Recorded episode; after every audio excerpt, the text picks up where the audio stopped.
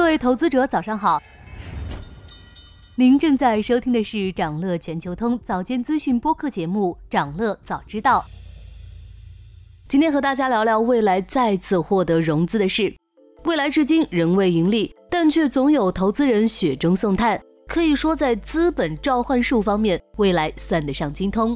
十二月十八日，未来宣布拟向阿布扎比投资机构 CYVN 增发总价值约二十二亿美元的股份。交易预计于今年最后一周完成。受此消息刺激，未来港股股价上涨近百分之六。这轮增发完成后，CYVN 持有的未来流通股数量将由三季度末的一点二五亿股增加至四点一九亿股，持股比例升至百分之二十点一。CYVN 将成为未来最大单一股东，但 CYVN 持有的是一比一投票权的 A 类股权。而未来董事长 CEO 李斌则持有 C 类股权，拥有一比八的超级投票权，所以李斌仍为公司实控人。据媒体统计，算上这次中东机构的加仓，未来累计融资已超过一千一百五十亿元人民币。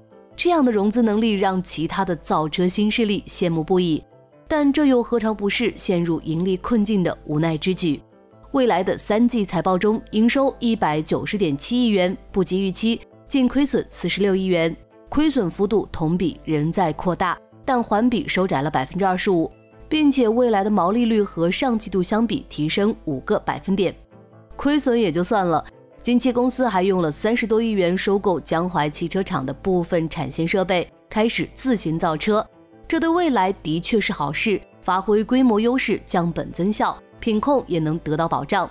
但是资金方面就雪上加霜了。所以说，这一次增持是大股东给未来的紧急输血。但中东机构为什么愿意加码持续亏损的未来？未来虽然亏损，并不意味着它实力弱，甚至在某些方面，未来有一定的领先优势。首先，未来在高端纯电车市场的占有率保持着领先，且增速较快。另外，未来在纯电车电池领域也有技术优势。今年冬季的气温再次引发了大家对新能源汽车续航的担忧。为此，李斌近期直播实测一百五十千瓦时电池包续航能力，经过十四小时，行程超过一千公里。考虑到混合动力的优势，纯电车企都开始布局混合动力车型，迎合那批续航焦虑用户。不过，未来总有自己的想法，没有跟进的计划。这个底气就是电池技术上的领先优势，未来不是没有，但盈利能力的确还需要加强。未来的一些布局严重拖累了其财务表现，其中一个争议就是造手机。关于这一点，李斌的回应是：三年后且看，等华为、小米、苹果的车越卖越多，就知道对不对了。人车机的互联也许更有利于解决信息的流转需求，打造用户生态。但投资者更多是认为，车都没卖好，又投入大量资金到新业务上，这也许就是经营理念和投资理念的冲突。谁对谁错，只能交给时间去验证。